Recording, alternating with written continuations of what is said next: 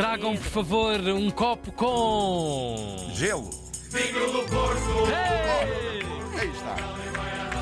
Hoje é Dia Internacional do Vinho de Porto. eh, vamos fazer uma visita, claro, ao Instituto que dá nome à própria matéria.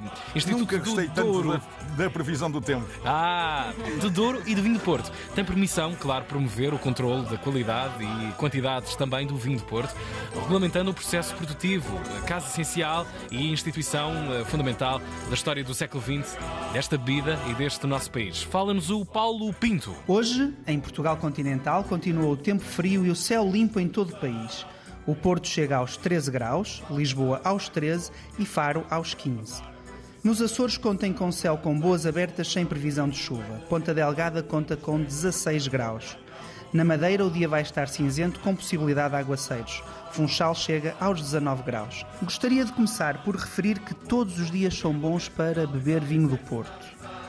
O Dia do Vinho do Porto é tradicionalmente comemorado a 10 de setembro em Portugal, foi o dia da criação da região, eh, e o Instituto dos Vinhos do Douro e do Porto associa-se a este Dia Internacional que é comemorado por muitos à volta do mundo. Por isso, convidamos os ouvintes das Manhãs da 3 a brindar connosco no Solar do Vinho do Porto, em Lisboa, ou na Loja do Vinho do Porto, no Porto propondo que aos primeiros 10 que nos anunciem que nos ouviram nas manhãs da 3 Oi. e adquirirem uma prova de vinhos, Adquirem. nós ofereceremos a segunda ao acompanhante que levarem. Ah, A todos, vouchers. um feliz Dia Internacional do Vinho do Porto e lembrem-se, sempre com moderação. claro! Obrigado, Paulo, do Instituto do Vinho do Porto, nesta viagem de sexta-feira.